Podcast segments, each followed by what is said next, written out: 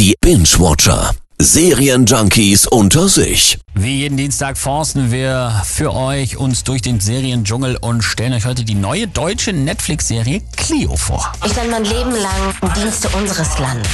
Dann wurde ich ins Gefängnis geworfen. Ich will wissen, warum. Aber dafür werden die bezahlen.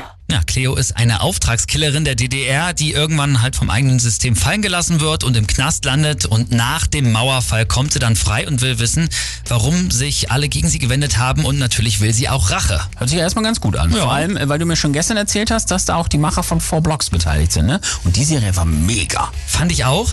Aber die beiden Serien kann man äh, absolut nicht miteinander vergleichen. Und das liegt hauptsächlich daran, dass ich nicht wirk- wirklich weiß, ob sich Cleo jetzt so ernst nimmt, also die Serie, oder ob das jetzt eher nur so eine Agentenkomödie sein soll. Wenn du mich verarschst, dann lebst du nicht mehr. Was ich mache, ich werde dich jagen. So bin ich. Niedlich bist du. Das musst du jetzt aber noch mal ein bisschen genauer erklären, glaube ich. Also manche Sachen sind in der Serie so überzeichnet und so klamaukig, dass ich mir immer gedacht habe, okay, das soll halt nicht ernst sein. Aber andererseits habe ich das eben bei den Schauspielern nicht immer so erkannt. Die sind manchmal mit totaler Ernsthaftigkeit dabei und dann dachte ich mir so, die waren sich wahrscheinlich selber nicht sicher, was das hier wird. Wer ist dafür verantwortlich? Dann hängt da der KGB mit drin. KGB. Was ist das? Köstrischer Getränkebetrieber?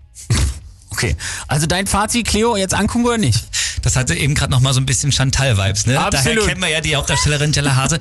Also, was ich echt gelungen finde an Cleo, äh, Kostüm und Requisiten sind richtig cool. Da bekommt man so Flashbacks in die Zeit des Mauerfalls. Auch die Musik passt da perfekt zu. Und was man auch sagen muss, Cleo ist momentan in den Netflix-Trends auch auf der 1, was Serien angeht. Okay. Aber, also, ich finde eher, das ist was zum Zeitvertreib. Acht Folgen ist sie lang, immer fast eine Stunde, dauert eine Folge und das ist, sind meiner Meinung nach wieder zwei Folgen zu viel geworden und wie gesagt, es ist irgendwie nicht Fisch, nicht Fleisch, also ich muss es nicht haben.